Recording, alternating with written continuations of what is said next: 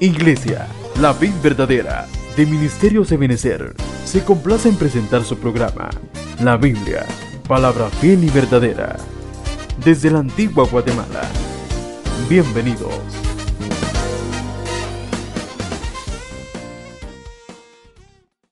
Línea ahí su rostro y dígale conmigo, Padre, en el nombre de Jesús, nos venimos presentando delante de ti en esta hora, pidiéndote que seas tú quien nos hables que seas tú quien nos instruyas, que seas tú, Señor, el que nos bendigas como siempre tú lo haces.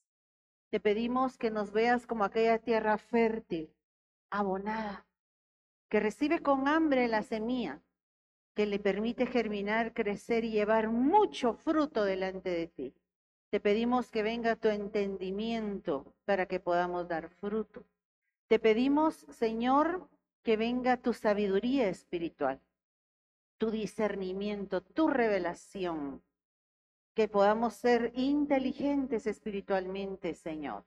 En el nombre de Jesús te damos la rienda y el control de este momento, pidiéndote que nos lleves a tu dimensión para poder ser bendecidos más allá de nuestro intelecto y que pueda ser tocado aún nuestro espíritu por tu Santo Espíritu y podamos, Señor, eh, ver el día de mañana como nuestro caminar, Señor, se va formando de acuerdo a lo que dice la antorcha, que es tu palabra profética más segura. En el nombre de Jesús, gracias Señor. Amén y amén. Hoy les quiero hablar de un tema que es por demás delicado, porque vamos a hablar de la unidad de la casa. Y cuando nos metemos a, a hablar de la unidad, pues es un poquito difícil debido a que cada cabeza es un mundo. Y para que haya unidad, nosotros tendríamos todos que ser robots y pensar igual. Pero eso sería mecánico, eso sería, no sería natural.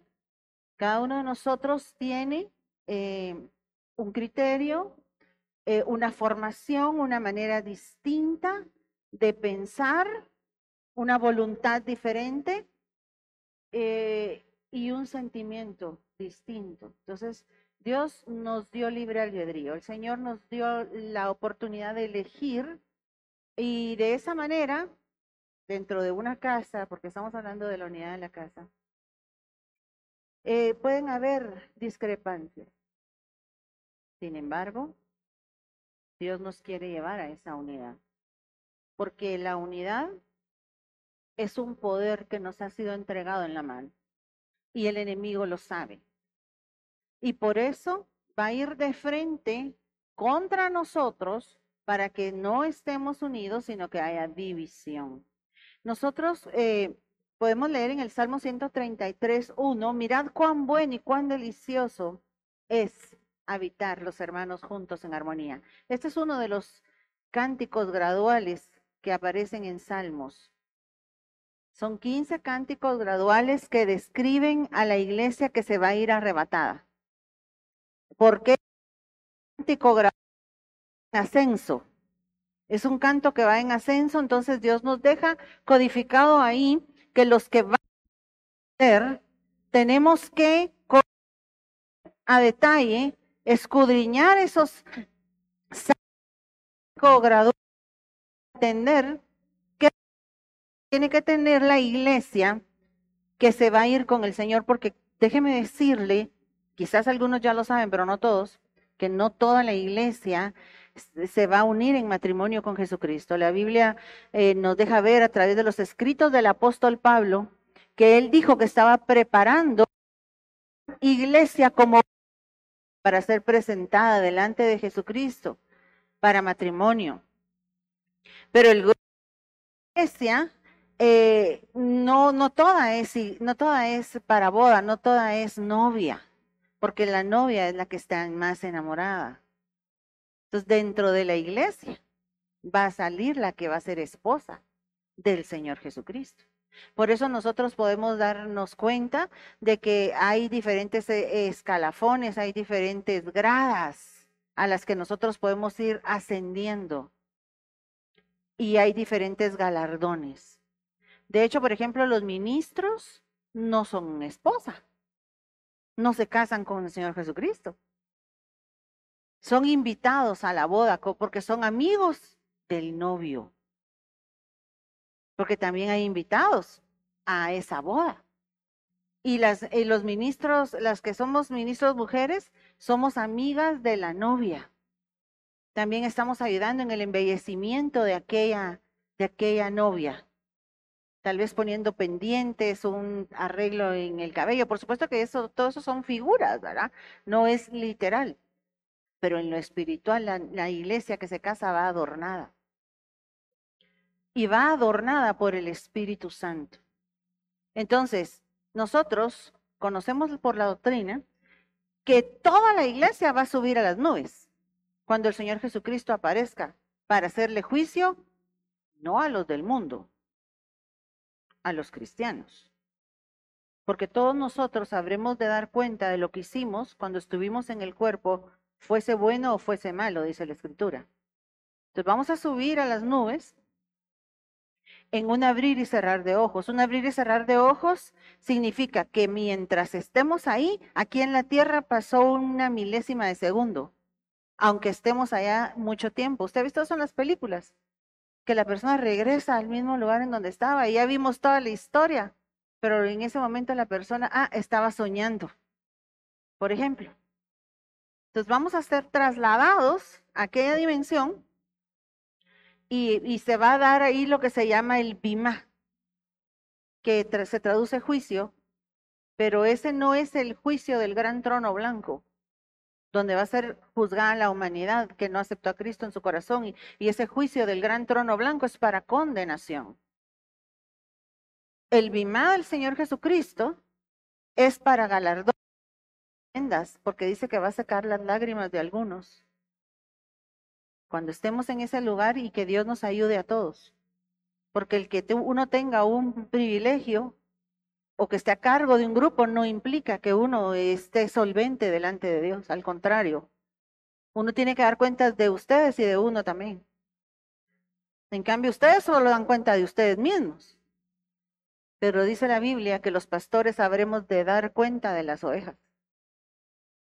Entonces, vamos a estar ahí vamos a ser pesados. Y yo espero que no nos digan como aquel rey, pesado así y fuiste hallado falto, sino que el corazón tenga el peso de amor suficiente para que ustedes puedan ser la novia que se va para matrimonio. Estando en ese lugar, entonces, algunos van a regresar a la tierra y de entre los que regresan, regresan ministros también. De hecho, los ministros regresan todos. Los dice la escritura que se regresan avergonzados.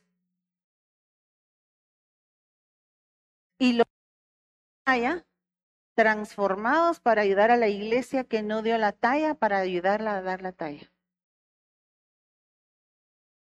Entonces está delicado el asunto este pero no es inalcanzable. Porque cuando el amor está de por medio, las cosas se pueden alcanzar. Entonces, así como dentro de la iglesia, no todos vamos a tener los mismos premios, no todos vamos a tener las mismas glorias. Yo le decía la última vez que prediqué que cuando nos seamos levantados, ya sea que muramos o seamos arrebatados, y luego cuando seamos eh, resucitados por nuestro Señor, si fuera en el primer caso, yo no voy a tener la gloria del profeta Hugo. Esa es la gloria de él, no es la mía. Yo voy a tener mi propia gloria y usted va a... Cada uno de acuerdo a lo que estuvo dispuesto a entregarse a Dios. Aquí usted fue alcanzado, dice la Biblia. Y Pablo decía, yo quiero alcanzar aquello por lo cual yo fui alcanzado. Eso significa, yo no quiero llegar allá y que me digan, todo esto te tocaba. Ah, pero yo no sabía, es que no lo alcanzaste.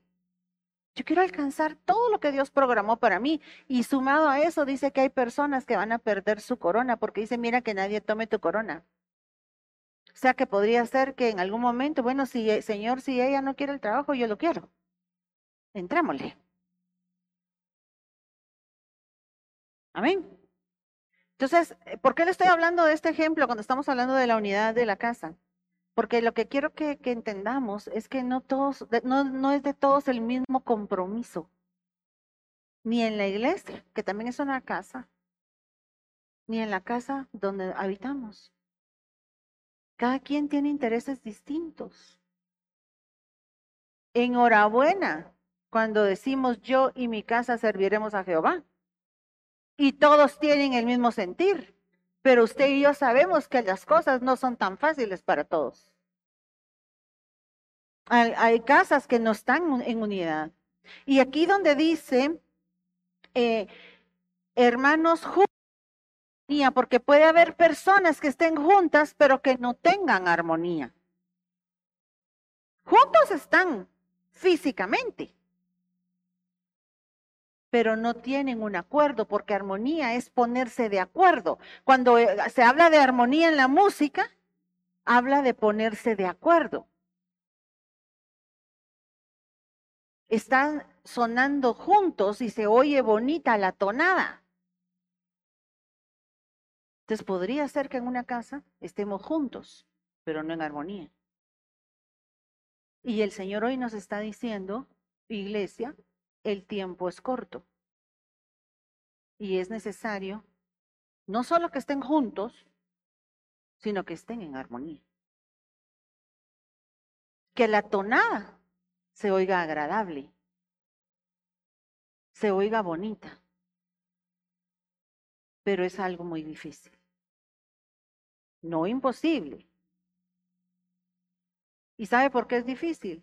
Porque para que eso suceda tiene que haber muerte de por medio. ¿A quién hay que matar, hermana? Dígame usted. A mi esposo. A mi esposa. No, ahí tiene que haber muerte al yo. Y esa es la parte más difícil. Porque la misma que se para aquí delante de ustedes tiene que tomar un compromiso de morir para que venga la armonía. No que venga la alegría, como decía que el programa, sino que venga la armonía. El corazón, según el hebreo, que viene, se dice Lev, tiene adentro de él sentimientos, voluntad e intelecto. Son tres compartimentos que tiene nuestra alma y que nos ahorían, vamos a decirlo así, a hacer lo que nosotros queremos, porque ahí donde está involucrada la voluntad, es uno de los tres, si se da cuenta. Intelecto, hacer lo que nosotros pensamos, porque el intelecto habla de la mente. Y sentimientos, a dejarnos arrastrar por lo que sentimos. Y esas tres cosas del alma, el cristiano puede ser cristiano almático o cristiano espiritual para que haya unidad en la casa, tiene que ser cristiano espiritual. Para que haya unidad en la casa, el espiritual tiene que ceder. Y qué lindo que todos los de la casa fueran espirituales para que cada quien cediera lo que le toca ceder. Pero usted sabe que a veces eso no es lo usual, no es lo real. Pero yo hoy le estoy hablando a los más espirituales. Te estoy hablando a ti porque Dios no te trajo hoy a ti por gusto. Si Él te está hablando de eso es porque tú eres capaz de hacer este reto que Dios te está tirando a ti el día de hoy. Te estoy hablando de que te van a dar más galardones. Mire, lo que nosotros trabajamos aquí en la tierra es temporal. No nos vamos a poder llevar, pero ni la ropa interior que cargamos hoy. Desnudo salí del vientre de mi madre y yo desnudo voy a regresar para allá. Las cosas que tanto atesoramos, algunos que somos cachivacheros, ¿va? Aquí no hay. Esos vienen al culto de las once. Pero los que somos cachivacheros, hay tanto aprecio por tal cosa. A la basura. Se van a ir nuestras cosas cuando ya no estemos tenemos apego emocional por algunas cosas. Somos materialistas los humanos, para poder tener seguridad necesitamos aferrarnos a cosas o a personas. Pero cuando pasemos de esta dispensación a la dispensación que viene, no nos vamos a poder llevar nada. Allá vamos a ser como los ángeles, ni nos vamos a casar, ni nos vamos a dar en casamiento. ¿Mm? ¿Qué te puedes llevar de aquí? Lo que trabajaste en Dios. Los tesoros que te hiciste en el cielo, donde ni la polía ni el orín corrompen. Eso nos vamos a llevar. Dale fuerte ese aplauso al que nos dio herencia juntamente con Él. ¿Qué merecíamos nosotros? Si éramos pecadores, dice la Biblia que estábamos constituidos enemigos de Dios antes de Cristo. No había opción a salvación para nosotros. Pero Él fue a esa cruz por amor y derramó su sangre por el perdón de nuestros pecados. Y con eso deberíamos de estar pagados, hincados de rodillas todos los días delante de su presencia, rindiendo nuestra voluntad, diciéndole, tú diste tu vida por mí, yo voy a dar la mía por ti, pero no lo hacemos. Nos tienen que motivar con galardones, con premios, no de aquí de la tierra, con aquellos que están allá. El, Padre dijo, si les di a mi hijo, no les voy a dar con él todas las cosas. ¿Qué tesoros te has hecho tú? Tienes fruto que abunda en tu cuenta, porque aún hasta lo monetario de lo que nos desprendemos es fruto que abunda en nuestra cuenta, dijo el apóstol Pablo, que le habían mandado una ofrenda, olor grato, agradable a Dios, fruto que abundaba en la cuenta de esa gente que había mandado la ofrenda para las necesidades de él como siervo que era. Porque el dar en lo económico es un desprendimiento también. Dios constantemente nos está llamando a desprendernos, desprendernos de nuestras emociones, desprendernos de nuestros sentimientos, desprendernos de nuestro intelecto, de nuestra voluntad, desprendernos de los vínculos que eh, enfermizos con la gente. Todo porque necesitamos aferrarnos a algo como humanos y no sabemos que Dios nos programó así para que nos aferremos a Él. El Salmo 188.8 es el versículo central de la Biblia, el que queda en medio. Y ahí dice que es mejor confiar en Dios que confiar en el hombre. o sea, en otras palabras, Dios nos dejó dado a entender que si ese es el versículo de en medio de la Biblia, el mensaje central de la palabra es que nosotros tenemos que depender de Él. Y toda nuestra vida nos va a llevar a esa enseñanza. No dependemos de un gran amor, del amor de mi vida. Qué lindo es estar enamorado, pero no dependemos de eso. Dependemos de Dios. No dependemos de nuestros hermanos que sabemos algunos hermanos son como una red que está ahí que nos va a sostener a la hora de, de, cualquier cosa. A veces Dios quita esa red de debajo para que entendamos que quien nos defiende y nos protege es Él. No nos da trabajo y que nos transmite seguridad, porque quien nos dio ese empleo fue Dios. No es Él, no el trabajo. No dependemos del amor de nuestros hijos pensando que cuando ellos regresen, eh, cuando ellos se, hagan su vida, se casen y todo, van a estar siempre pendientes de nosotros. Eso es un plus, un agregado, un añadido. Si nosotros no nos no soltamos a las cosas a las que nos estamos aferrando y nos aferramos a Dios,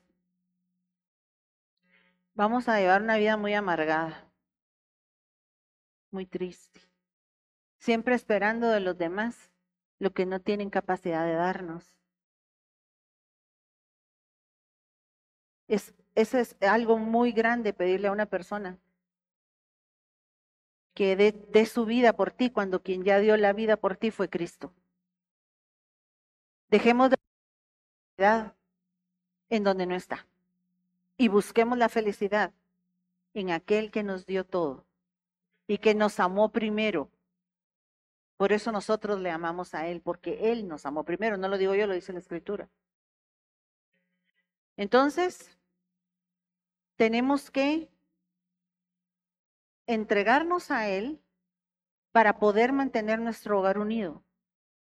Si no, no vamos a poder hacerlo. La Biblia dice que una casa dividida contra sí misma no va a permanecer. ¿Y sabe usted que el Código Civil de Guatemala dice que cuando dos personas se casan, lo hacen con el ánimo de permanencia? Mire lo que dice nuestro Código Civil de, acerca del matrimonio en el artículo 78. El matrimonio, institución social, es una institución por la que un hombre y una mujer se unen legalmente con el ánimo de permanencia. ¿Qué fue lo que decía el versículo que yo leí anterior? Una casa dividida no puede permanecer. Y con el fin de vivir juntos, procrear, alimentar y educar a sus hijos y auxiliarse entre sí. ¿Sabe usted que la iglesia no casa a las personas? Quien casa es el Estado de Guatemala o el país en donde usted se haya casado. La iglesia lo que hace es bendecir el casamiento, bendecir ese matrimonio, ese hogar que inicia ese día. Vamos a ir a un casamiento, dice uno ahora, pero en realidad, si no va a ser el civil en ese momento, tú estás siguiendo a la bendición de un casamiento que ya se dio antes, quizás el día anterior o la semana anterior o qué sé yo.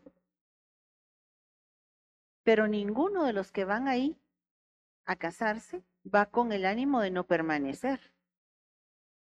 Se supone que si te casas es con el ánimo de permanencia. Y el Señor nos está diciendo, les voy a dar un secreto.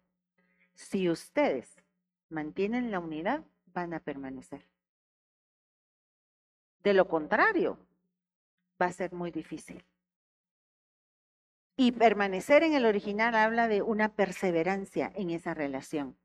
O sea que va a haber que alimentar la relación. Habla de sostenerse, de estar en pie, de estar juntos en armonía. Porque hay matrimonios que dicen, ¿cuántos años están cumpliendo tus abuelitos de casados vos? 45 años vos, pero no se pueden ni ver. Y duermen separadas. Y en vez de hablarse se gruñen. En vez de decir buenos días, mm, mm. y ahí están, con la gran celebración de los 45 años de matrimonio. Están juntos, pero no en armonía. Y Dios nos está llamando hoy a un compromiso bien serio. Porque para agarrar ese compromiso, estar juntos en armonía, vamos a tener que morir a nosotros mismos. Pero yo le voy a decir una cosa. Sin muerte no hay resurrección. Para que haya resurrección antes tuvo que haber muerte.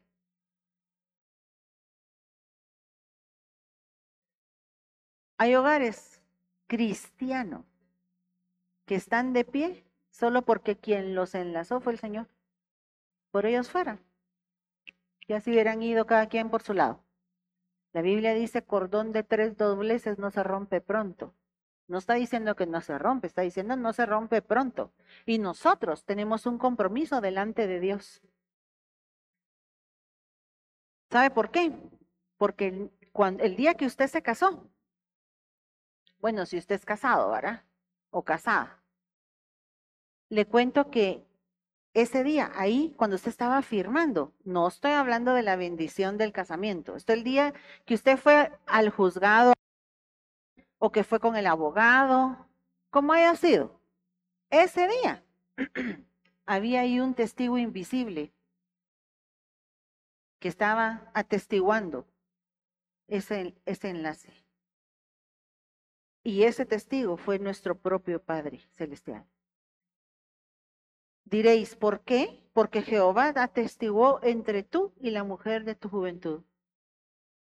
Por eso es que cordón de tres dobleces no se rompe pronto, porque tú tuviste ese día de invitado a tu Padre Celestial. Entonces, a veces en el matrimonio, en las casas, con los hijos, porque a veces la tinga no solo es entre los esposos, a veces es entre padres e hijos, entre hijos y padres o entre hermanos. A veces las cosas se ponen difíciles. En Marte, aquí en la vida.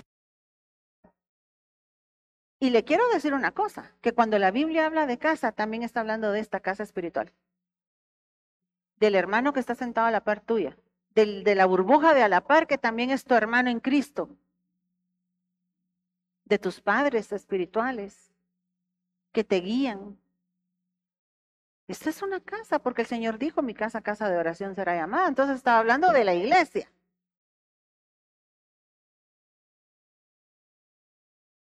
Y aquí también a veces se cuecen habas. ¿O no? Y también tenemos que buscar la unidad. ¿Sabe por qué? Porque somos partículas del mismo cuerpo, del cuerpo de Cristo. Cuando las células de un cuerpo se empiezan a pelear unas con otras, se desarrolla cáncer. Y nosotros, cancerosos, no nos vamos a poder casar con el Señor. Hoy tenemos que poner las armas. Y vamos a ir a duelo, pero contra nosotros mismos. Mire lo que decía Pablo del matrimonio. ¿Estás ligado a mujer? No procures soltarte. ¿Estás libre de mujer? No procures casarte. Pero si te casas, no estás en pecado. Él lo aclara. Si la mujer se quiere casar, dice en el verso 8 de 1 de Corintios 7, no peca. Si la doncella se casa, no peca. Pero yo les quiero evitar aflicción del alma, porque la carne es la suma del, del alma más el cuerpo. Yo les quería evitar esa aflicción. Mire cómo se refiere el apóstol Pablo al matrimonio. Porque esa palabra cuando te vas a ver al original dice que es esta una persecución, una estrechez, una presión. No es lo mismo ser uno soltero que ser uno casado. El que está soltero no lo entiende. Yo no estoy en contra del matrimonio, ¿oyeron? Solamente aclaro eso. Porque ahorita hay una corriente de mejor no me caso y no tengo hijos. Y eso es de la, del nuevo.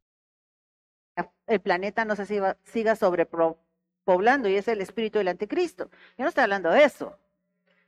Yo estoy hablando de que nosotros tenemos que estar conscientes de que cuando Moisés se subió en la burrita con su esposa y sus hijos, iban estrechos iban apretados, iban bajo presión. Porque la unidad a veces es incómoda. Pero si el otro no se bañó. En lo espiritual estoy hablando yo, ¿verdad? Que no se bañó en lo espiritual y tú vas ahí en el mismo burrito con él o con ella. Y el Señor nos está llamando a estar unidos. Ah, pero cuando se quieren casar, ¿quién los convence de otra cosa? Va? Ahorita hay una hermana aquí en la congregación que se casó hace poco y ella misma me dice una frase que yo digo. ¿Casarte querías? Esa frase surge del primer perro que tuvimos en la casa. Bendito perro que hacía averías que se comía los zapatos, que hacía pup, que hacía del uno, del dos, que, ah, usted sabe lo que es tener un cachorro en la casa. Ah, pero perro querías, ¿va? Le decía yo a mi esposa. Perro querías. Ah, casarte querías. ¿Quién te convencía de lo contrario? Si diera el hombre todos los bienes de su casa por amor, los demás no van a menospreciar. Pero como él está enamorado. Cuando uno está enamorado, está embobado. Y para que regresemos a esa unidad, tenemos que recuperar el amor. Las muchas aguas no van a poder apagar el amor, ni lo ahogarán los ríos. Mire, uno puede tener sus diferencias con su pareja, con sus hijos, con sus hermanos, con sus padres espirituales, con sus hermanos en Cristo. Uno puede tener sus diferencias, porque cada cabeza es un mundo, le dije ya, ¿verdad? Diferentes sentimientos, diferentes pensamientos y diferente voluntad. Pero lo importante es que sigamos cubriéndonos unos a otros con el amor que Dios nos ha dado. Y que volvamos a encontrar ese clic del principio. Todo matrimonio debería de haber comenzado en una amistad. Porque la amistad es un límite. ¿Cómo es usted con sus amigos? Hay una línea invisible que uno no atraviesa con sus amigos con tal de no perder su amistad. Y si uno por error la atraviesa, uno se disculpa para ver si logra recuperar esa amistad. La Biblia dice acerca del matrimonio, ábreme hermana mía, amiga mía, paloma mía, perfecta mía. Es una evolución que tiene que llevar esa pareja para poderse casar. Empiezan siendo hermanos porque son hijos de Cristo los dos y por eso son hermanos. Y le dice hermana mía, porque el que se case, que se case en el Señor, dice la escritura. No con nadie de afuera. Pero después de eso tiene que haber una amistad. Porque esa amistad, la, la calidad es la que va a hacer que ese matrimonio llegue con permanencia el hasta el final. Luego en la etapa de compromiso ella se convierte en paloma mía y luego cuando ya se consuma el matrimonio es perfecto y son un solo cuerpo y ella es perfecta mía. Pero la amistad es básica, es fundamental. La Biblia dice en Proverbios 18:24 que el que quiere amigos, que se muestre amigo. Bueno, nosotros a veces pedimos y no queremos dar. A veces nos piden y no nos quieren dar. Nos exigen y no nos quieren dar a cambio lo que están pidiendo. Pero también examinémonos a nosotros mismos, ¿va? Porque yo no puedo cambiar al otro, ni voy a dar cuentas de sus acciones tampoco. Voy a dar cuentas de las mías. Y si yo hago lo mismo que esa persona hace, ¿qué diferencia hay entre esa persona y yo? Si una madre entra a una habitación y encuentra a dos niños dándose de puñetazos, ¿a quién de los dos castiga? ¿Ah? A los dos. A ella no le importa quién empezó el problema. Él empezó, no, él empezó. A mí no me importa quién empezó el problema. Los dos se van castigados. porque los dos al final terminaron haciendo lo mismo. Entonces no se trata de vengarnos, se trata de ser diferentes, de ser el mayor espiritualmente en esa relación y hacer lo que dice la escritura, perdonar. Nuevamente Pablo en 1 Corintios 7:32 dice que el matrimonio es congoja. No es que esté desanimando a los hermanos a que se casen. Los estoy preparando para la realidad de que no todo va a ser miel sobre hojuelas.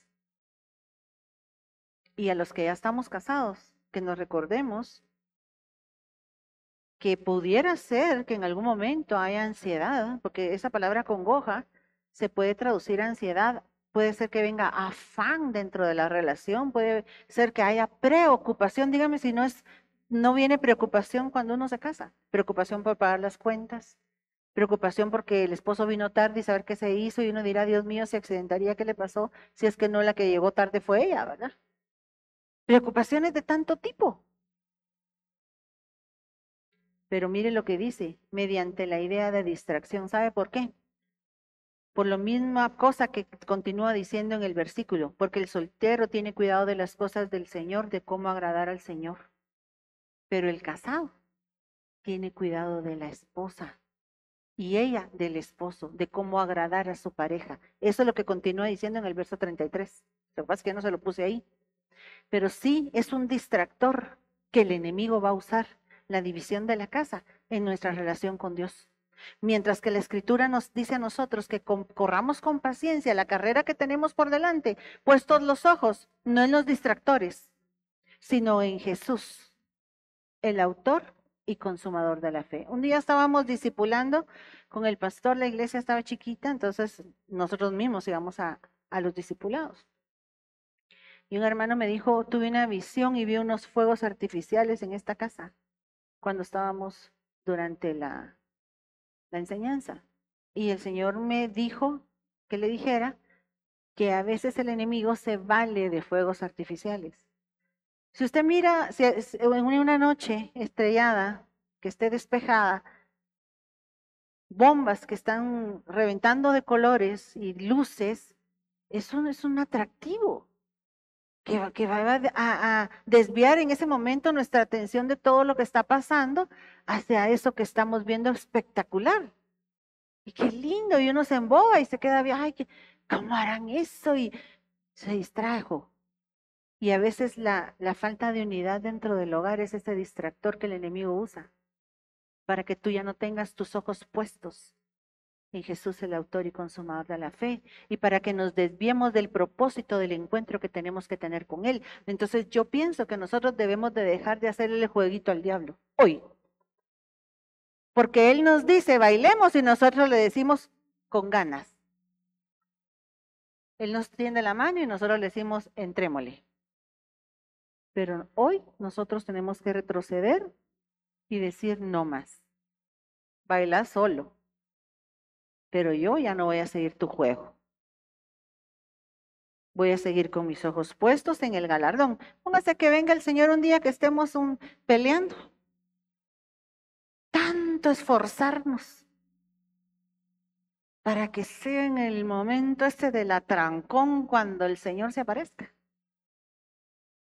y que nos diga él, a la gran, venías con 100. Por eso es que nosotros tenemos que cuidar el amor. Dice el apóstol Pedro en primera de Pedro 4:7, el fin de todas las cosas se acerca. Usted sabe que el mundo está pudriéndose, ¿verdad? No estoy hablando del planeta en sí, sino del sistema humanidad. La moral ya no existe, los límites se rebasaron. Lo que antes era prohibido ahora parece normal. Lo que la Biblia eh, castiga diciendo que hay un, lago de fuego a donde va a ser llevada la gente que practique ciertas cosas, la gente lo borró de su, de su memoria. No les importa. Ya no creen que hay un Dios esperando para dar justa retribución a cada quien por la vida que ha llevado. Y el mundo entró en decadencia en muchos aspectos. En nuestro vecino país, México, por ejemplo, toda la literatura de niños trae ahora eh, cuestiones de homosexualismo. Y no le están preguntando a los papás si están de acuerdo. Y estamos hablando de niños que no han entrado a primero primaria sino que son de nursery, que son de esa lacuna y ya les están enseñando. ¿Saben? El niño alcanza su mayor desarrollo los cinco años de vida, incluyendo el tiempo que estuvo en el vientre. Dobla su, su peso, el cerebro en este tiempo. Es cuando más aprenden. Y ellos quieren agarrar esa etapa para desviar a los niños. ¿Y sabe por qué es el gran interés? Porque el planeta está sobrepoblado y los recursos no renovables se acabaron. Y si nos seguimos reproduciendo, por eso es que también no están a favor de lo que dice la Biblia, de que vayamos y reproduzcámonos.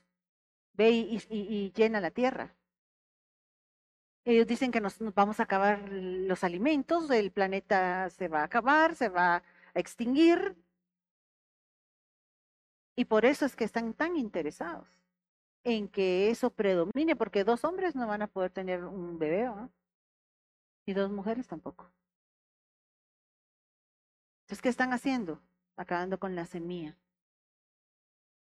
Por eso mismo es que es autorizado el aborto. Quieren volverlo legal. Y en muchos países ya lo es.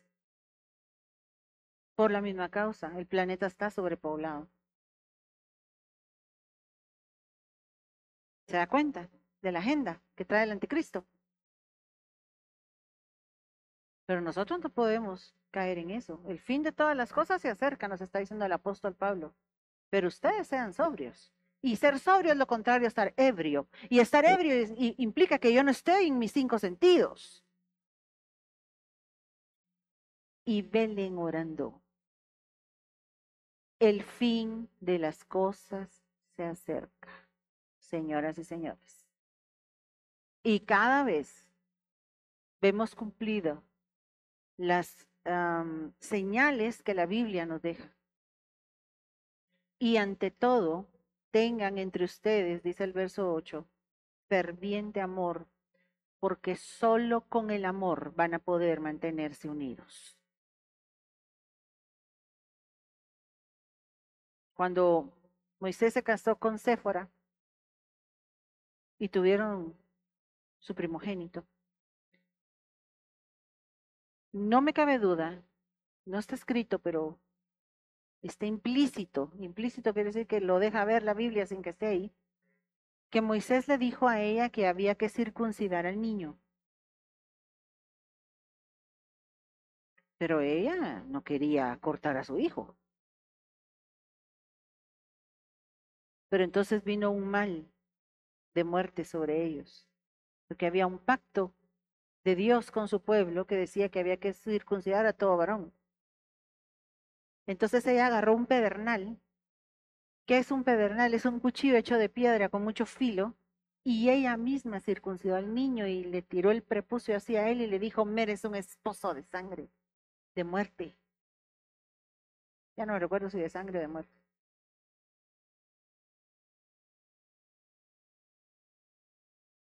Quiere que le diga que que unifica pensamientos en una casa cuando viene una tragedia.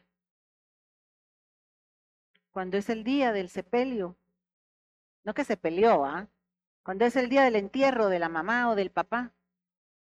Y aquellos dos hermanos que no se hablaban, se tienen que ver ahí y se abrazan y lloran juntos. Porque los dos vinieron en el mismo vehículo, en el mismo vientre a esta tierra, no juntos, porque tal vez no son gemelos, ¿va? Pero sí en el mismo. Compartieron madre. Pero que se llegaron a pelear de un... ¿En qué momento abrieron esa brecha así? ¿En qué momento se separaron de esa manera? Dos personas que fueron juntas al altar y se casaron y que se miraban como borregos enamorados, ¿en qué momento dejaron de quererse? ¿Qué pasó? ¿Por qué le dimos tanta cancha al enemigo? Pero una tragedia puede unirnos de una manera muy... Y usted va a esperar que venga una tragedia para unirse con los que usted ama. El Señor te está diciendo hoy, llénate de amor porque el amor cubrirá multitud de pecados. Llénate de amor porque el amor mío va a cubrir las faltas de los otros es que pastora viera cómo le lleven los pies. Pues hay remedio para eso, hay fungicidas. Y si no, pues lo vamos a cubrir. No se lo vas a andar contando a todos, ¿va? Eso es íntimo entre ustedes dos, si tú lo querés, ¿no? Por supuesto que este es un ejemplo ficticio, ¿verdad?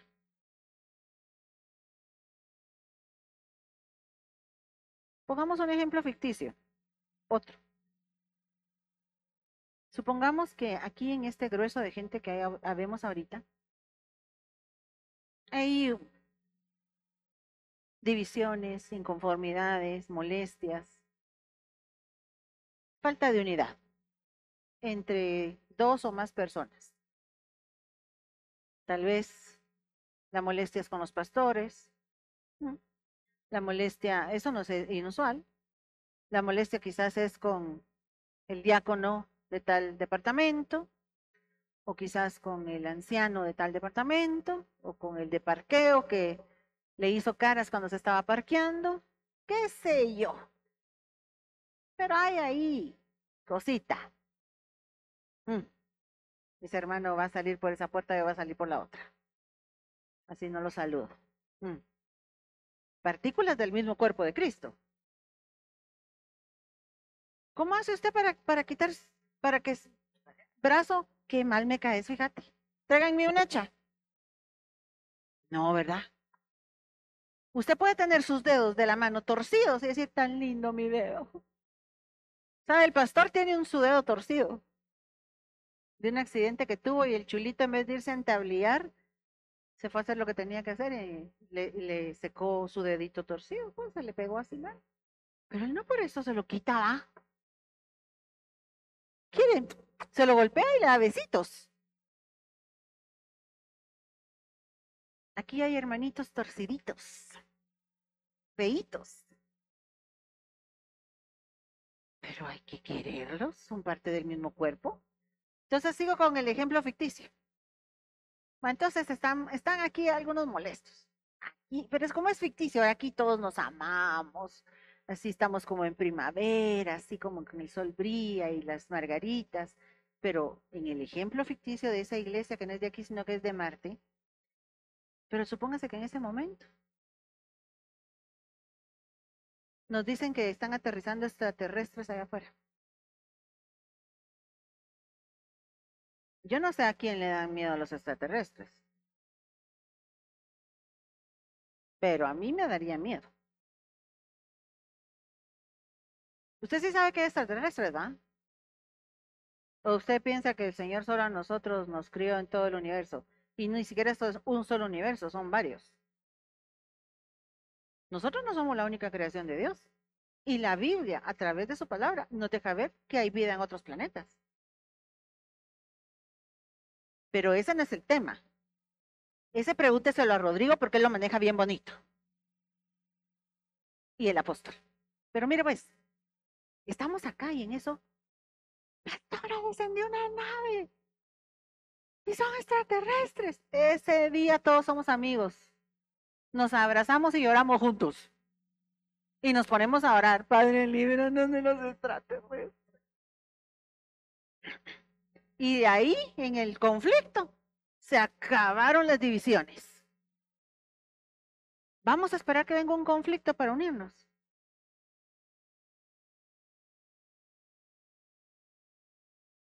Vamos a esperar que venga un contratiempo para ver las cualidades de la otra persona. Que digas, ay Dios mío, mal con este, pero peor sin él. No. Tenemos que regresar a ese punto. Y esa capacidad está en ti de permanecer. Mira el contexto de lo que dice este versículo, porque este es el versículo base de lo que te estoy hablando. Si una casa está dividida, no puede permanecer. Pero mire lo que, aquí está el verso 25. Regresémonos al verso 22 y mire de lo que estaba hablando el Señor. Los escribas que habían venido de Jerusalén decían que tenían que, que, el Señor tenía a Belcebú y que por el príncipe de los demonios era que él echaba fuera a los demonios. Y habiéndolos llamado les decía en parábolas, ¿Y cómo va a poder Satanás echar fuera a Satanás? Mire lo que continúa diciendo en el 24. Si un reino está dividido contra sí mismo, tal reino no puede permanecer. Si una casa está dividida contra sí misma, tal casa no puede permanecer. Y si Satanás se levantara contra sí mismo y se divide, no puede permanecer, sino que ha llegado su fin. Entonces, lo que el Señor nos estaba diciendo es que sí le va a llegar el fin a Satanás. Cuando Él se divida porque el permanecer unidos es un poder que Dios nos entregó a nosotros. Y si menciona aquí al enemigo, quiere decir que Él va a enviar un espíritu de división a las casas. Y va a haber un momento en que nosotros no vamos a tener que usar nuestro intelecto, nuestros sentimientos y nuestra voluntad para recuperar a nuestra pareja, sino que vamos a tener que pelear con el enemigo. Ya se volvió a otra esfera la, la pelea. La, Biblia habla de una ley en los miembros. Por ejemplo, si tú recurrentemente haces un mismo pecado, al principio solo es un pecado, ¿verdad? O sea, no lo estoy minimizando, pero ahí todavía no ha entrado Satanás. Aunque Satanás está a la puerta esperando a ver quién pecaba, el pecado está al acecho en la puerta. Ok. Entonces, cuando algo es, repetitivo, el enemigo tiene derecho legal sobre ti. Te voy a poner un ejemplo. Estoy trabajando en una empresa nueva. Es un ejemplo ficticio otra vez. Estoy trabajando en una empresa nueva y yo digo, ¡ala! Ese sujeta papeles, qué lindo. ¡Ay, qué precioso! Me lo voy a dar para mi casa. Todos modos, ahí en la bodega tienen un montón más y ni cuenta se van a dar. ¿Eso se llama cómo? Robo. ¿Sí? ¿Estamos todos de acuerdo? Ok. Si esa persona continúa haciendo eso, al principio fue pecado, pero cuando, cuando esa persona traspasa y se vuelve iniquidad, un espíritu de robo se le instala en las manos. Porque el diablo tiene derecho legal de habitar en las manos de esa persona. Por haber esa persona hecho eso recurrentemente. Hay personas que tienen en sus partes íntimas derechos legales cedidos al enemigo. Como hay niños, no explico más a detalle, pero usted me agarró la onda. ¿Sabe? Yo tuve que ser liberada de espíritus de ira y de enojo. Porque eso era recurrente. Tenemos que tener cuidado con las cosas que son recurrentes. Nos van a tener que liberar de eso. Y si nosotros estamos, divide y divide la casa, divide y divide la casa, un espíritu de división va a decir, yo tengo derecho legal de venirme a instalar esta casa. Nosotros hoy tenemos que agarrar una bandera de paz en el nombre poderoso de Jesús e irle a instalar a la casa y hacer las paces. En nuestra casa y en esta casa. Porque si no, el diablo dice, con esto yo ni trabajo, ellos mismos me hacen el trabajo. Solitos ellos se van como cuchillo caliente en mantequilla. Y eso no es lo que el Señor va a venir a buscar. El entendimiento, yo creo que el tiempo se me está acabando ya. El entendimiento tiene mucho que ver. Cuando hicieron la torre de Babel, el Señor les dio lenguajes distintos para que ellos ya no se entendieran y ya no pudieran, en esa unidad que habían hecho, construir la torre que ellos estaban construyendo. En la mente de ellos era poder, para poder llegar hasta el cielo, pero no era algo literal, sino que iba a ser como que fuera una torre que, así me lo imagino yo, como una torre que emanaba algún tipo de, de señal a, a, las esferas celestes, pero no a las de los extraterrestres, sino a las de Satanás y sus, y sus secuaces, allá en las, en, en, porque acuérdense que la Biblia habla de huestes espirituales que habitan en las regiones celestes. sea, lo que querían era hacer contacto con ese ámbito espiritual, como cuando los brujos hacen sus eh, hechicerías y entran en contacto con ese ámbito espiritual. Ellos para eso estaban construyendo es, esa torre. Y el Señor dijo, ¿sabe por qué lo van a lograr ellos? Porque ellos tenían un solo pensamiento y se habían vuelto uno tenían unidad. Cuando nosotros nos volvamos un solo pensamiento y tengamos unidad, que se agarre el enemigo. Pero él nos ha tenido distraídos con divisiones. Tienen un solo lenguaje, se pueden entender. Que nos entendamos es vital para poder estar unidos. Pero para que nos entendamos yo tengo que tener interés en lo que tú piensas. Y no todos están dispuestos a mostrar interés en lo que tú sientes, en lo que tú piensas. No todos. No todos, eh, la gente en este, en este mundo actual de corre-corre, lo que abunda es indiferencia. Personas metidas en sus dispositivos, mostrando indiferencia hacia los demás, entretenidos en su partido de fútbol, cada quien en, su, en lo que le gusta, A mí lo que me quita el aliento son las cosas de decoración.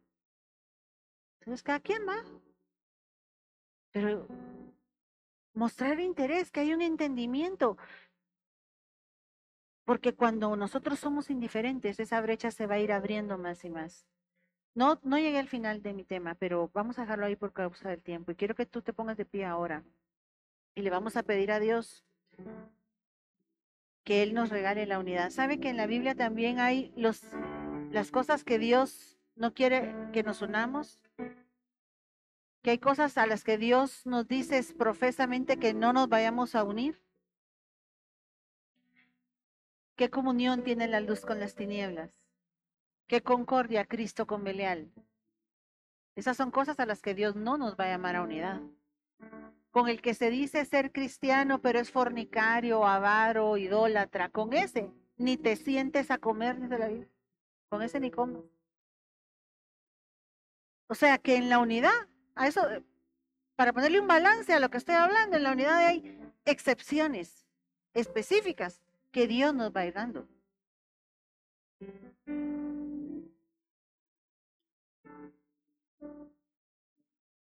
Incline su rostro porque hoy fue invitado usted, pero a entregarle su vida a Cristo nuevamente.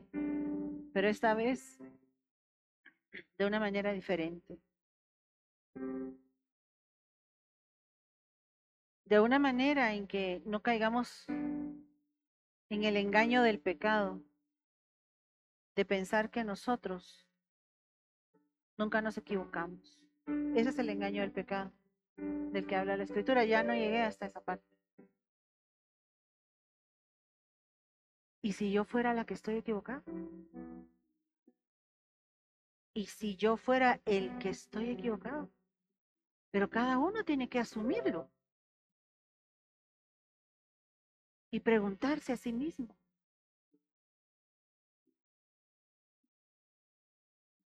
Y el único que conoce la respuesta es Dios. Llévate hoy tu bandera, recíbela. Es una bandera de paz que tú vas a poner en tu casa, una bandera de unidad. Si tú logras permanecer en tu casa de esta manera, el enemigo no va a poder prevalecer contra ti y ya no vamos a trabajar para él. En el nombre de Jesús, recibe. Y hoy Tomo autoridad y reprendo todo espíritu de división que ha querido entrar en tu casa. Di, yo renuncio a todo espíritu de división al que yo le haya abierto la puerta. Pero en lo legal espiritualmente yo mismo lo vengo echando fuera de mi vida y de mi casa. En el nombre poderoso de Jesús, porque por nosotros mismos no se puede. Pero Señor, hoy en el nombre de Jesús, todo espíritu de división se va fuera de esta congregación y de estas casas. Y un espíritu de reconciliación descienda hoy sobre tu vida. Recibe, recibe un espíritu de reconciliación y más que de reconciliación de amor, porque con ese amor tú vas a cubrir multitud de pecados y de faltas, pero también los que están a la par tuya van a cubrir tus errores, porque tú también tienes errores. Recibe. Recibe, recibe, recibe en el nombre de Jesús. Un espíritu de unidad se está ministrando ahora, en este momento. Recuerda lo que te llevó a unirte con esta persona que es tu esposo y tu esposa hoy. Recuerda el amor que tienes a tus hijos. Y se ha enviado este espíritu sobre ellos también ahora en el nombre de Jesús y ellos se reconcilien contigo. Gracias Señor. Bendito sea tu nombre. Vamos. Iglesia, la vida verdadera, Ebenecer Antigua, presentó la Biblia, palabra fiel y verdadera